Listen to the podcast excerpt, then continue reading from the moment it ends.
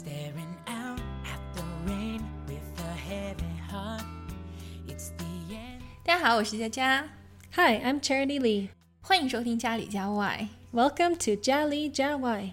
呃，我们之前的一期讲的是 superstition 迷信，但是我发现其实有一个点西方人特别的迷信，就是 the number thirteen。 right, the most unlucky number is 13. 哎，我发现很多西方国家是没有十三这个登机口的。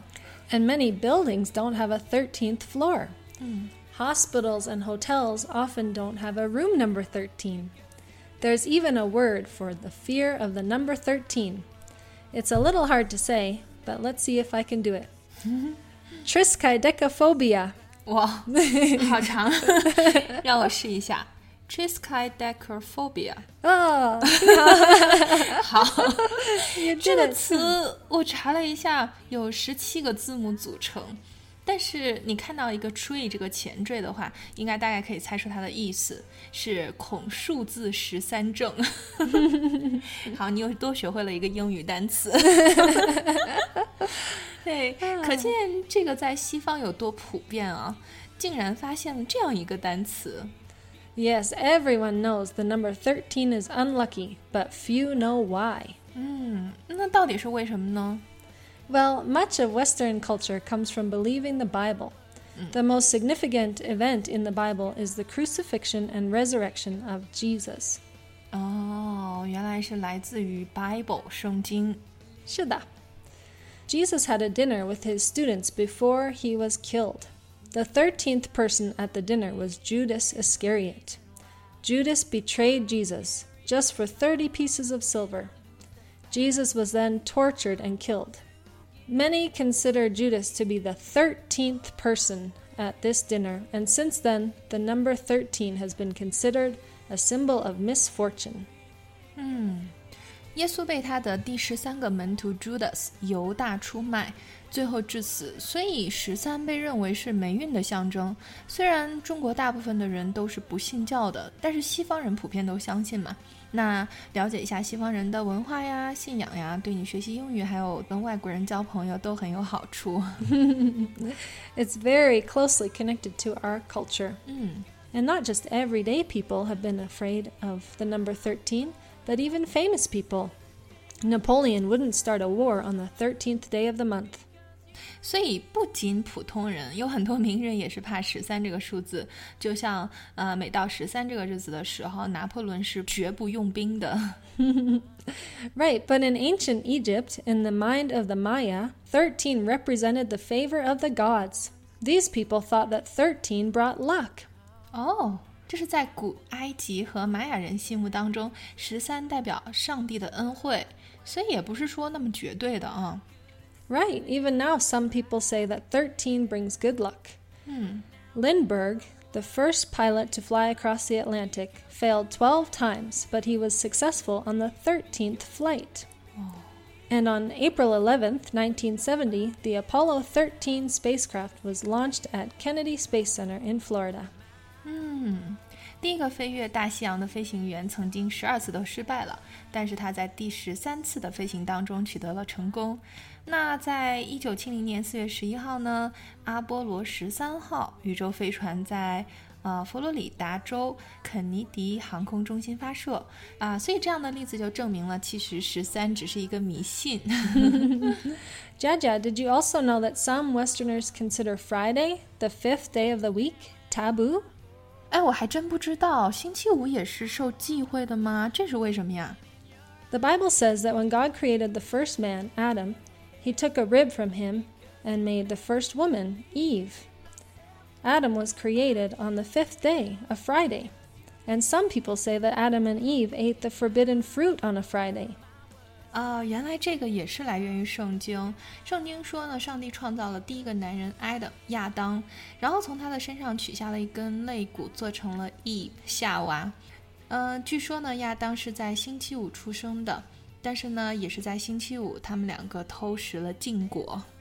Did you know that in Britain they used to kill criminals on Friday and it was called Hanging Day?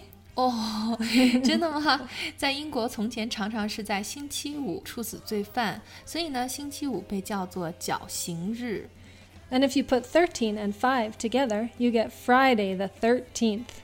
This day is considered bad luck. 哦，十三号又碰上星期五，中文呢其实可以叫做屋漏偏逢连夜雨，船迟又遇打头风， Oh, 好像有点难哈。好，那简单一点呢，其实就叫做祸不单行，祸不单行.嗯，很好。 What does it mean? It means misfortunes never come only once。 Oh, I've heard that too. 哎，所以西方人都很讨厌星期五吗？ No, I don't think so. Well, people comment when it's Friday the 13th. Everyone likes the last day of the work week. There's even a phrase, TGIF.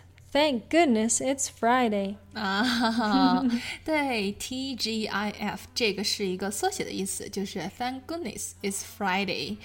啊、我觉得大家没有理由讨厌星期五啊，因为周五来了，周末还会远吗？ That's right, and everyone loves the weekend. Another special Friday is Black Friday. That's when Christmas shopping begins in the United States. It's after Thanksgiving on the fourth Friday in November. There are great deals in the stores, and people start their Christmas shopping. 对，美国的购物狂欢节也是在星期五啊，所以 Black Friday 我们之前做过专门一期节目来讲这个内容的，所以这意味着星期五越来越受欢迎啦。 In the United States, it has been for a long time. And now it's coming to Canada, too. 其实西方人不仅仅有讨厌的数字，也会有喜欢的数字。我知道很多人都喜欢数字七，对吧？ Right, seven is a significant number. God created the world in six days and rested on the seventh. So, seven represents life and rebirth. 嗯，上帝创世一共六天，在第七天进行休息，所以呢，七代表着生命力和轮回。 That's right. 其实所有的生命都是围绕着这个数字在转动。很多人认为十月怀胎，其实这是不准确的。胎儿在腹中发育也是七天为一个周期，那怀孕到第四十个阶段呢，就是二百八十天左右，胎儿就出生了。 That's amazing. The number seven is our life cycle. And listen to this, Jaja. Thousands of couples got married on the 7th of July, 2007. it was considered the perfect wedding day. One couple even got married at seven minutes after seven, 哦， and another had a seven layer wedding cake. 哎，估计二零一七年七月七日结婚的也不少。 如果呢你们是中国人的话，我觉得七夕节会不会变成一个举国欢庆的节日呢？oh, yeah. 嗯，哎，让我印象很深的是，西方人超喜欢六月 Why is that? 啊，因为我跟我老公是六月份认识的，我们想在认识八周年的时候呢去巴厘岛结婚，可是提前半年订婚礼场地，结果完全订不到，Aw, that's so romantic. Why didn't it work out? 因为西方人喜欢在六月份结婚，所以就完全抢不到。 Right, and Westerners love Bali. 嗯，对。其实，在巴厘岛的话，欧美人和日本人都很多。我去的时候，很多人都看到我，然后跟我讲“空尼奇哇”，因为他们以为我是日本人。 Oh, 太有意思了. so, in Roman mythology, the highest god is called Jupiter, and his wife is Juno. Jupiter was known for his love for women. More than half of the Roman gods were his offspring, though not all from his wife Juno. Juno was the beloved goddess of marriage and watched over married women, so many women want to be married in June. 啊，这一小段呢是这样子的，在罗马神话当中呢，最高的神叫 Jupiter，他的老婆叫 Juno。Jupiter 呢，他是一个风流倜傥的神，在天上一半以上的神都是他和其他女人的私生子。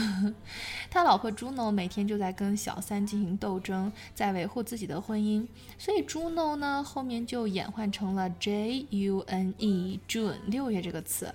那所以呢，西方人喜欢在六月份结婚，就是因为他们认为为会受到婚姻保护神的保护。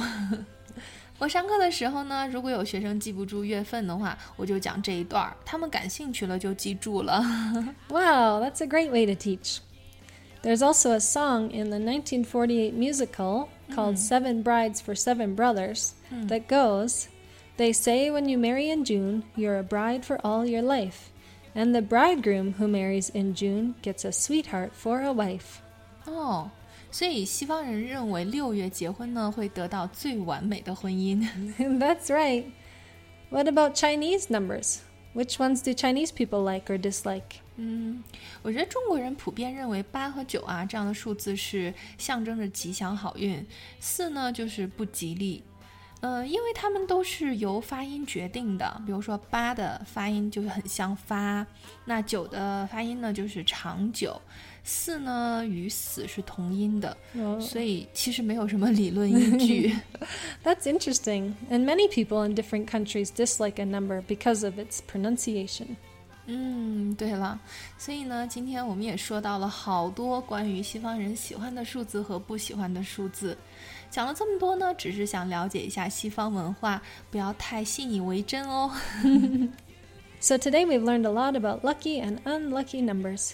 It's pretty interesting to hear where they come from, although most people nowadays don't take the lucky or unlucky part too seriously. 嗯哼，就是好，那今天的节目就到这里，喜欢就关注家里家外吧。感谢你的收听，下次见喽。 Until next time!